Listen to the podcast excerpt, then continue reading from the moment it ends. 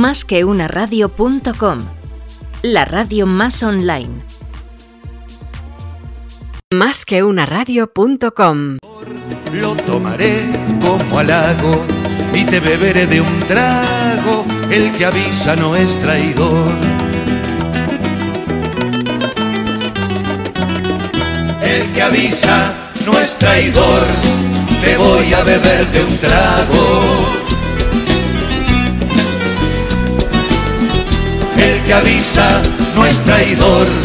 Te voy a beber de un trago. Clack clack, boom she clack clack, boom she clack clack, boom she clack clack, boom she clack clack, boom she clack clack. What is this all about? Settle down, please don't yell or shout. Boom she clack clack, boom she clack clack, boom she clack. The landlord he lives down. Buenos días amigos y bienvenidos un día más al que avisa no es traidor, programa número 881, de día 21 de diciembre, cuando pasan unos minutos de las 11 de la mañana. Y hoy nos vamos al mundo de los recursos humanos, que es un mundo que me interesa especialmente, que todos de una manera u otra utilizamos y debemos de estar muy metidos en este mundo. Y voy a hablar con una persona que la verdad es que solamente ver su perfil ya pues te, te, transmite buen rollo, porque yo creo que cuando se hizo la foto para su perfil de LinkedIn se dislocó la mandíbula mínimo. Estamos hablando con María Maciá, directora comercial y relaciones corporativas de Talent Search People. ¿Qué tal María? ¿Cómo estás? Hola Luis, menudo pieza, menudo pieza. la verdad es que ver tu, tu foto es que es imposible no contagiar alegría. A mí me pasó, dije, pero bueno, es que qué buen rollo, ¿no? Eh, ¿Esto es por una impostura o es que tú eres así? Para nada, de hecho salió totalmente natural. De hecho yo les decía, oye, no quiero salir riendo, vaya a ser que luego quede demasiado informal, pero, pero bueno, sí que es verdad que algo que me identifica yo creo que es la sonrisa y, y, el buen humor. Bueno, pues oye, eso que ganamos y eso que aquí nos gusta transmitir. Vamos a divulgar un poquito de temas de recursos humanos, de liderazgo, pero me encantaría que para la poca gente que nos conozca, eh, pues que nos digas eh, Talent Search People, eh, qué es lo que hace, a qué se dedica y en qué sectores sois en referencia. Cuéntanos. Claro que sí, te cuento. Talent Search People, para los que nos puedan estar escuchando y que no nos conozcan, es una consultoría que nace eh, hace 14 años, ahora mismo, y nace de hecho de la mano de dos socios que venían del sector, venían de trabajar en otra consultora, se hicieron colegas y decidieron pues, montar un chiringo. Lo que en aquel momento era una pequeña consultoría, eran ellos dos, salían a la calle, hacían entrevistas, hacían de comerciales. Eh, la realidad es que poco a poco fue creciendo y yo creo que el valor añadido que tenían es que uno eh, es español, el otro es holandés y eso les hizo realmente generar, yo te diría, un team eh, muy híbrido de dos personas muy diferentes que consiguieron bueno, pues, generar un valor añadido en el mercado que en aquel momento no existía. ¿no? Eh, llegando a construir lo que a día de hoy pues es una consultora con cuatro patas, para entendernos principalmente, para resumirlo, donde por un lado está el recruitment, lo que todos entendemos por la selección de personal tradicional al uso, y aquí, evidentemente, tenemos diferentes equipos de especialidad y los más importantes o donde yo creo que realmente podemos aportar un valor añadido y donde hemos sido pioneros es en la parte de perfiles multilingües, lo que llamamos native speakers, y perfiles eh, técnicos barra digitales, que encima hoy en día, con todo lo que estamos viviendo, evidentemente está en auge, ¿no? Uh -huh. La segunda pata eh, es Talent Executive, donde al final gestionamos eh, talento en dirección, equipos directivos, consejos de administración, eh, proyectos de interim management, procesos de recolocación, de outplacement, bueno, un poquito esa línea. La tercera principal pata que tiene Talent es Talent Consulting, que estamos más enfocados en esta línea a definir proyectos ad hoc para todas aquellas eh, empresas ¿no? que confían en nosotros y que realmente necesitan, usted diría, proyectos más estratégicos, ya sea un estudio de mercado, un estudio salarial, entender un poco cuál es el posicionamiento de ellos mismos en el mercado y más hoy en día, una vez más, ¿no? con todo lo que, lo que estamos viviendo. Y por último, RPO. Es una de las unidades de negocio donde yo creo que, que tenemos mayor experiencia, que es la puesta a disposición, de forma muy resumida, de un consultor nuestro para poder apoyar a uno de nuestros clientes en puntas de trabajo, cuando tienen un proyecto a volumen y que quizá, pues oye, tienen otras prioridades y no tienen ese tiempo barra conocimiento para poder llevarlo a cabo, ¿no? Lo que está claro, María, es que hacéis hincapié muchísimo y además es que viene en vuestro propio nombre, con lo cual no lo ocultáis, en talento, talento, talento. Vale, cuéntanos qué es el talento para que lo podamos entender, porque siempre pensamos en una persona muy talentosa, pero estamos en un círculo vicioso. Dinos tú, ¿qué es una persona con talento? Totalmente, me gusta cómo, lo defines, ¿no? Porque al final eh, ese círculo vicioso a mí además personalmente me molesta mucho. Yo creo que talento eh, tiene todo el mundo. El tema es descubrir para qué estamos hechos cada uno, qué nos gusta, qué nos motiva. Em, con lo cual, talento realmente nuestro trabajo, y por eso también me gusta que nos llamemos así, es descubrir cuál es esa capacidad, esa habilidad o esa aptitud que tiene cada profesional y qué es lo que necesita cada compañía para poder entrelazar esa necesidad con esa inquietud y que todo eso luego fluya, ¿no? Y lleve a cabo pues que un profesional esté buscando un reto, que la compañía esté buscando un profesional X con ciertas competencias y habilidades y que, bueno, pues oye, el poder llegar a enlazar ese, ese puzzle genere un éxito y genere un proyecto retador. Oye, lo que es muy tentador ahora es que estéis eh, tan especializados en el mundo de la digitalización, porque obviamente el COVID pues, ha hecho más por la digitalización que cualquier otra empresa o, a lo largo de la historia. Esto es así de desgraciado, pero es que es en realidad. ¿Cómo lo estáis notando vosotros? ¿Cómo es el giro? Porque esto ya no hay marcha atrás. El giro que ha dado el perfil de trabajador al ámbito tecnológico. Totalmente. De hecho, hay, hay algo que yo creo que es. Eh, que lo define perfectamente, ¿no? Y es que llevamos cinco años hablando de la famosa transformación digital y yo creo que en cinco semanas nos hemos transformado digitalmente, ¿no?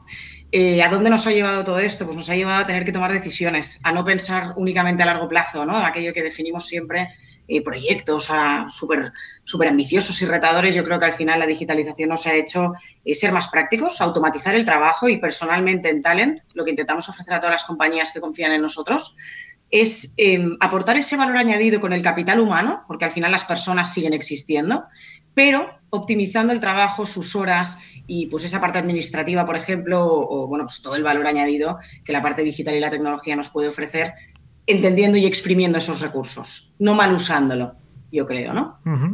Mucha gente que ha estado por aquí por la radio, eh, bueno, pues nos comenta un poco que el tema de la formación es súper importante, pero sobre todo también el tema de la experiencia. Vosotros, si lo ponéis en una balanza, porque sois los profesionales, los expertos, ¿qué es lo que prima más ahora? ¿Una formación excelente o una experiencia inmediata, reciente que sea el Nova Más? ¿Qué, qué es lo que busca el cliente?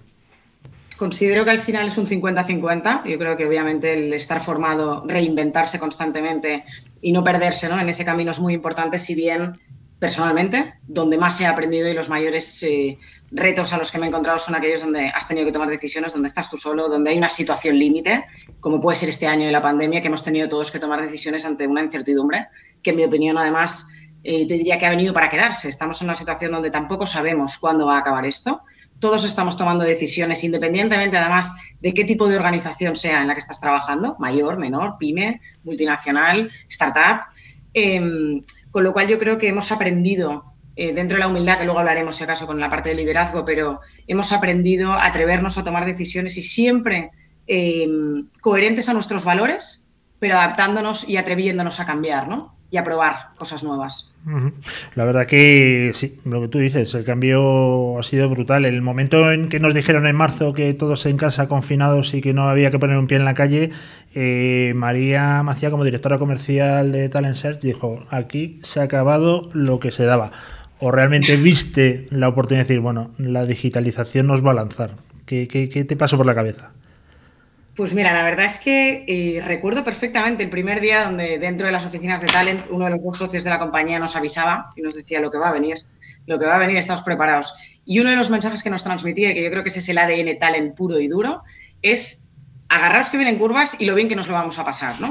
Dentro de todo eso fue un discurso muy esperanzador porque realmente eh, oye, fuimos muy conscientes de que aquí había que apechugar y que realmente si hay que trabajar el doble de horas, si hay que sufrir, si hay que caerse y levantarse, que iba a ser muy duro y que lo está siendo, pero en ningún momento perdimos la esperanza, en todo momento supimos desde el primer día la inversión que teníamos que hacer en esta parte de tecnología y de digitalización, que evidentemente nos salvaría para poder permitirnos pues, que todos nuestros consultores trabajen desde casa, sin limitaciones, que no les genere frustración, el no tengo conexión, no se escucha el teléfono, Em, tener herramientas propias que nos permitan ofrecer un mayor servicio y de mayor calidad a nuestros clientes y adaptándonos a estas necesidades que de forma tan rápida ¿no? están evolucionando y que donde hoy estamos hablando de, de cierta digitalización es que si hacemos, si tenemos otra conversación en seis meses, estoy convencida que habrá cambiado todavía muchísimo más. Seguro, oye, pero una cosa que no me puedes negar, María, eh, seguro que tienes salida para todo, porque tú eres muy buena. Eh, es que comercialmente, tú que eres directora comercial, eh, no es lo mismo interactuar con un cliente nuevo a través de una fría videoconferencia que la relación humana. Hay gente que podrá trabajar mejor en remoto y que tiene todos los medios preparados, pero desde el punto de vista comercial yo creo que nos ha matado a todos un poco esto, ¿no? Ni sí ni no. Al final, yo también es verdad que reconozco, soy una apasionada del mundo comercial, de las ventas y todo eso lo reduzco a las relaciones personales. Me gusta el trato con las personas, entenderles, conocerles y eso es lo que también yo creo que, al menos en mi, en mi, en mi propia piel, eh, me ha ayudado a salir de esta, ¿no? Incluso con los equipos que estamos trabajando en Talent, la gestión que hemos tenido que hacer de la compañía en general, si te gusta esa relación, te adaptas. A día de hoy, eh, yo creo que hay una cosa muy importante y es que hemos cambiado de un terreno donde todo era presencial, incluso pensábamos que no viajar por trabajo, me tengo que ir a Madrid mañana porque tengo una reunión y no puede hacerse de otra forma que no sea presencial. Hemos aprendido que ahora mismo yo creo que hay tres terrenos, el presencial, el digital y el híbrido, ¿no? Em, todo tipo de gestión, me da igual que sea a nivel más comercial, eh, a nivel más financiero, estratégico, operacional, em, tienes que adaptarte a ello y tienes que evidentemente conocer y, y trabajar ¿no? con herramientas que permitan una vía de comunicación y de gestión dentro de esos tres ámbitos, porque los tres se van a mantener. ¿Tú cómo te encuentras ahora? ¿Te encuentras cómoda a través de la videollamada con un nuevo cliente? Quiero saber tu experiencia. Sí, me encuentro muy cómoda. Es verdad que echo de menos más la parte presencial, donde tú al final te puedes mirar, ves la sonrisa de la otra persona, eh, ves sus gestos y yo creo que el vínculo que se genera es muy diferente. Es algo que además en Talent remarcamos mucho y que queremos volver a eso. Si bien eh, la parte más de digitalización te ha permitido, al menos a mí me ha permitido ser más rápidos, coger confianza incluso. Estás en una reunión con un cliente que hasta el año pasado llevaba cinco años, tengo en mente a uno en concreto ahora, eh, hasta hace cinco años habíamos colaborado muchísimo, aparentemente había mucha confianza y la primera reunión ¿no? que tuvimos que hacer online, de repente un bebé pues, que lloraba, el otro que no sé qué, me acabó presentando a toda su familia y yo le digo, hombre, con lo formal que te has mostrado siempre conmigo, ¿no? Y ahora ya he conocido a toda tu familia, hasta el niño me ha vomitado en, en la pantalla y eso también es bonito. Al final yo creo que hay que sacar la parte bonita y entrañable de, cada cosa que vivimos. Sí, bueno, eso lo hemos tenido María también en la radio, ¿eh? que se nos han colado chavales, niños, pues lo lógico, y además eso creo que le da mucha naturalidad. Oye, vamos al tema de liderazgo, porque a mí cuando se habla de liderazgo, y por eso he acudido a ti, me suena un poco a, ¿no? a, rollo que siempre soltamos. Es como la palabra disruptivo, que en un momento dado vino a nuestra vida y ya quien no dice disruptivo, pues, pues no es un tío cool. Eh, ¿Qué es el liderazgo y cuántos tipos de liderazgo hay? ¿Quién puede ser un líder? ¿Hace falta ser un jefazo para ser un líder o puede ser el recepcionista tranquilamente y también ser un líder? Cuéntanos. En mi opinión puede ser todo el mundo. Creo que líder es ser. Em, algo que yo pienso siempre y en mi día a día es que líder es aquella persona capaz de contagiar y sin quererlo su sonrisa. Con ello quiero decir ser capaz de influir en los demás de forma positiva o negativa, porque líder, tú puedes ser un líder que que, muevas masas, pero no estés haciendo el bien. Eso también puede ser, ¿no? No, lo olvidemos. Si bien para mí un líder, em, y más hoy en día con el COVID, con la pandemia, eh, las distancias, tiene que ser alguien humilde, alguien sobre todo que trabaje bajo una base de empatía, de confianza, donde realmente sus mensajes sean claros y transparentes también, para poder eh, ubicar a todo el mundo en el contexto en el que está. Por otro lado, creo que un líder mm, es imprescindible que sepa trabajar la inteligencia, la inteligencia colectiva. Con ello me refiero a eh, conocer a todos los miembros de su equipo. Me hablabas pues, de un recepcionista. El recepcionista igualmente quizás son tres que se reparten por turnos. El que los gestione va a tener que motivarlos, va a tener que conseguir que entre ellos tres se comuniquen, que se crean el proyecto, que les apetezca hacer ese cambio y el traspaso cuando uno sale y el otro entra, ¿no? Con lo cual aquí para mí un líder me da igual que sea el CEO o el último eh, chico en prácticas que ha entrado en una compañía. Eso lo tengo clarísimo. Bueno, entonces tú eres una líder nata, porque si es por sonrisa, obviamente tú ahí barres a todo el mundo, no tienes competencia. Eh, los clientes en época de, COVID, ¿cómo han cambiado los, los, perfiles? ¿Qué es lo que están pidiendo ahora? Porque, claro, ha cambiado todo tanto que también han debido cambiar los requisitos que antes eran imprescindibles, ahora se han vuelto prescindibles y viceversa, ¿no? Me imagino, no lo sé. Sí, yo creo que aquí hay una, una, bola, ¿no? De sobre todo te destacaría la desconfianza o el miedo a tomar decisiones, tanto por parte de las compañías como de los profesionales que están optando por un puesto de trabajo, porque al final, bueno, pues no deja de ser un momento de incertidumbre, eh, donde todos, el, famoso momento este, ¿no? ¿Cuándo acabará esto y cómo saldremos? Me encanta la gente que, eh, no sé cómo, pero saldremos. Bueno, no sé cómo saldremos yo creo que es no perder nunca la esperanza. Entonces las compañías lo que te dicen es, mira, lo que necesito ahora es compromiso, lo que necesito ahora es pasión, que necesito ahora es evidentemente una persona, un profesional que no tenga miedo a cometer un error incluso, ¿no? Yo creo que esto en Talent lo llevamos mucho al pie de la letra, el formar a la gente de tal forma que, cometan ellos sus propios errores para que aprendan, pero apoyarles siempre. Y entonces las, las, compañías ahora lo que nos piden es, por favor, por nuestro lado, muchísima confianza y transparencia y por el lado de los, de los profesionales, que tengan claro ese cambio de decisión, que estén abiertos a, que todo cambie, porque hoy te ofrezco un proyecto y, yo no, sé cómo vamos a estar de aquí cinco meses. Nadie se imaginaba que a día de hoy siguiésemos con esto y veremos cuánto tarda la vacuna en llegar, por ejemplo. Quizás sí, que en tres meses hay gente vacunada y gente que no, ¿no? Con lo cual, cualquier decisión que tomen los clientes, lo único que nos piden, en total resumen, es confianza, que estemos de la mano, que les acompañemos, que les conozcamos mucho para realmente asesorar en qué es lo que necesitan.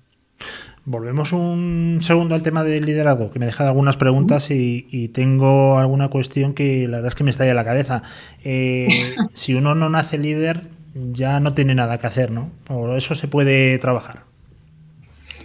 Se puede trabajar. Para mí, líder es eh, innato, entre comillas, si bien al final un líder, yo creo que hay dos cosas, ¿no? La parte más, pues como decía antes, de empatía, de humildad, sobre todo, de, de saber rodearte de quien te has de rodear y motivarles y tener pasión y contagiar esas ganas e ilusión.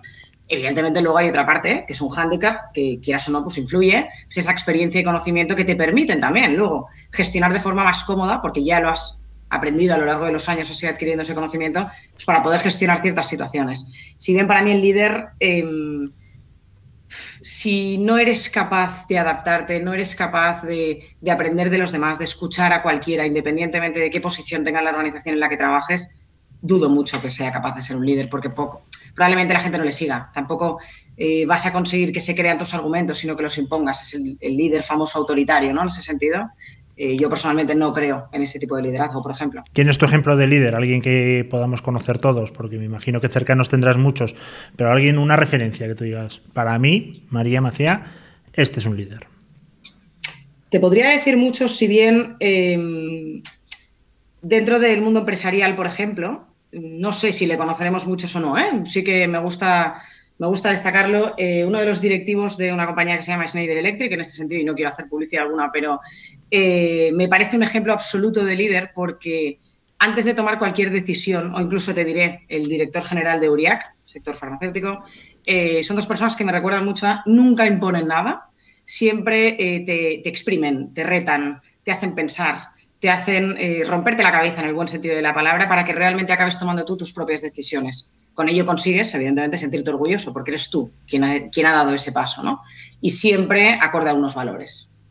Y si, por ejemplo, esta persona que nos pones de referencia, de Schneider, eh, cambiase de sector, ¿seguiría siendo buen líder o el líder es bueno en el sector que domina?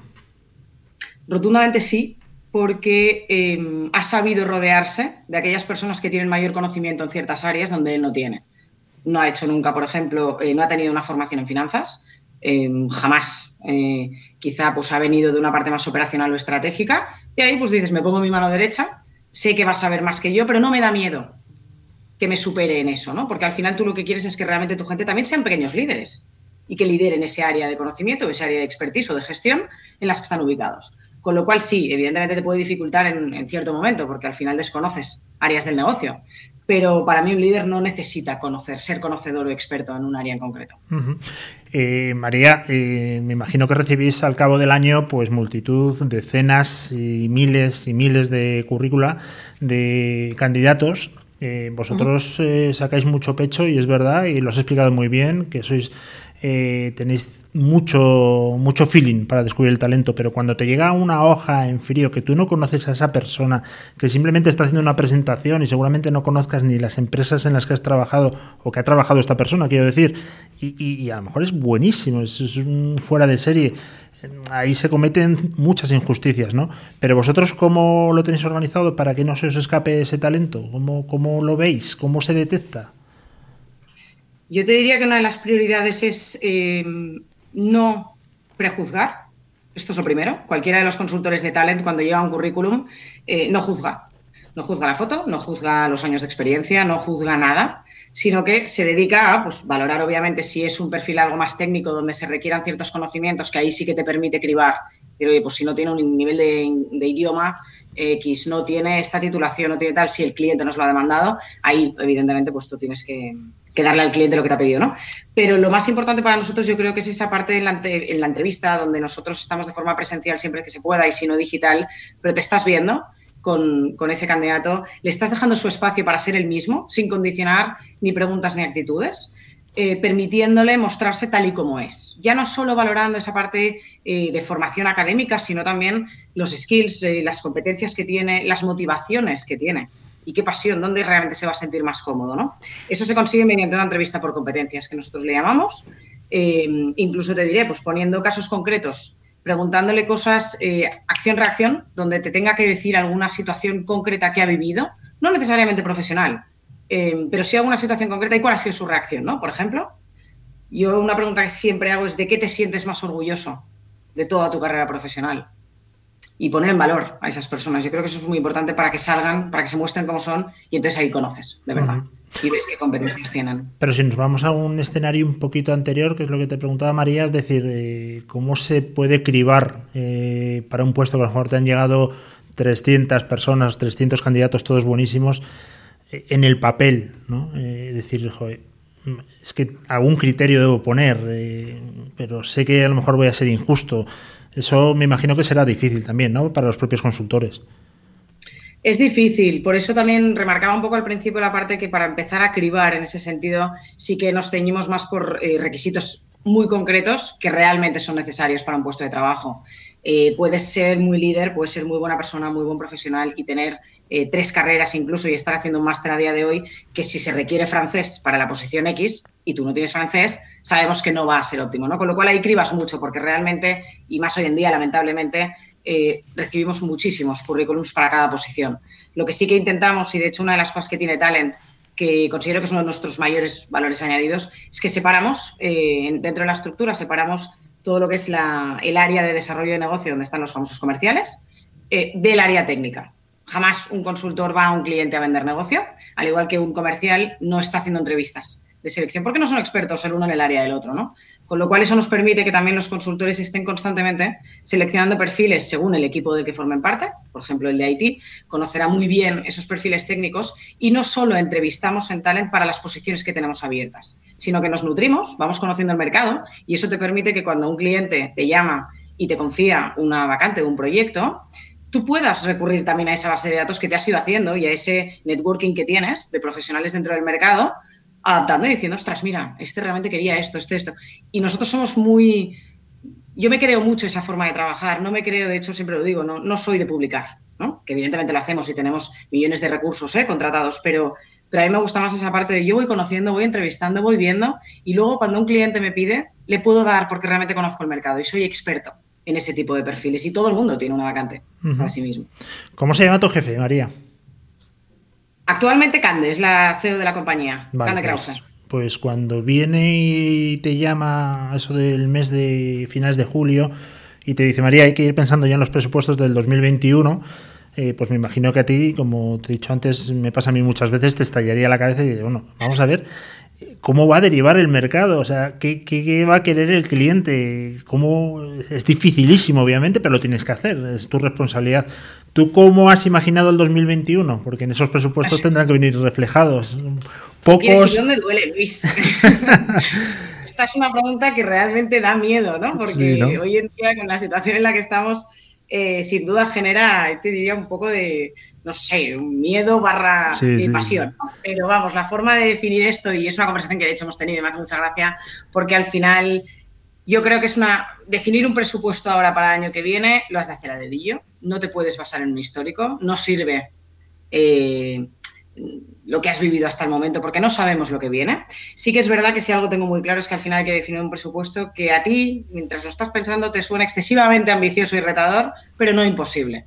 Estamos en lo de siempre. Quizá parece algo muy típico, pero no lo es. Yo creo que al final em, hay que saber retar, hay que saber motivar, hay que saber. Eh, cuando te sientas delante de tu equipo y les dices, este va a ser nuestro presupuesto el año que viene, que, les dé, permíteme la expresión, que les dé cierto morbo, ¿no? Eh, pero que no les asuste lo suficiente para pensar, esto es imposible y nos lo han hecho mm, sabiendo que eso no se puede conseguir, ¿no? Yo creo que hay que ser también muy realistas en ese sentido, pero siempre queriendo crecer más. ¿Qué lecciones nos ha dejado el 2020? Lecciones, eh, me refiero desde el punto de vista de recursos humanos quiénes son los grandes triunfadores, no hablo de sectores, ¿eh, María, hablo de, skills, como decías tú antes. ¿Quiénes han sido los grandes triunfadores y quiénes se tienen que dar una vueltecita y reinventarse porque esto les ha pillado completamente en fuera de juego? ¿Qué crees tú? Te contesto con una palabra, los que son humildes. Creo que ahora mismo el que ha sido humilde, el que ha sabido atreverse, el que ha sabido eh, preguntar a los demás para ver dónde se equivoca, el que se ha reinventado, eh, ha sido creativo, ha aceptado que tiene limitaciones y ha necesitado pedir ayuda, es el que está avanzando, es el que realmente puede reconstruir y puede seguir adelante dando pasos. El que no tiene esa humildad, evidentemente, lo tiene muy difícil, porque si tú no aceptas qué limitaciones tienes y tu compañía, por poner un ejemplo ¿eh? más a nivel empresarial, pues oye, no tenía un proyecto de digitalización y había herramientas que no estaban, pues si a ti eso te da miedo y realmente tienes que aceptar de cara al mercado que tú no estabas digitalizado, ¿cómo lo vas a hacer? ¿no? Con lo cual, para mí, el punto de inflexión es ese ¿Tienes humildad o no la tienes? La verdad que lo has dicho varias veces ¿eh? y coincido contigo. El tema de la humildad me parece fundamental, saber tratar a la gente, a tus compañeros. Me imagino que tú tienes un equipo brutal también, ¿no? Brutal. No te hablo en número, no creo que seáis 200.000, pero que sí eh, va contigo de la mano. Eh, ¿Cómo están llevando ellos también el tema este de, la, de trabajar en remoto y tener menos contacto? Pues mira, la verdad es que Talent, si de algo me siento orgullosa, y llevo ocho años en la compañía y casi nueve, eh, si algo me siento orgulloso es, del talento que hay, de, la pasión, sobre todo te diría, ¿no? Destacaría pasión. Eh, te decía al principio que para mí un líder es aquel que sabe contagiar y sin pretenderlo la sonrisa, eso es lo más importante. Y yo creo que Talent es divertido. La gente que trabaja, independientemente que estemos en la oficina los días que podemos o que estemos online, intentamos eh, tener momentos de risas, momentos de, desahogo, porque todos sabemos que lo hemos pasado mal. Cada uno tiene una circunstancia.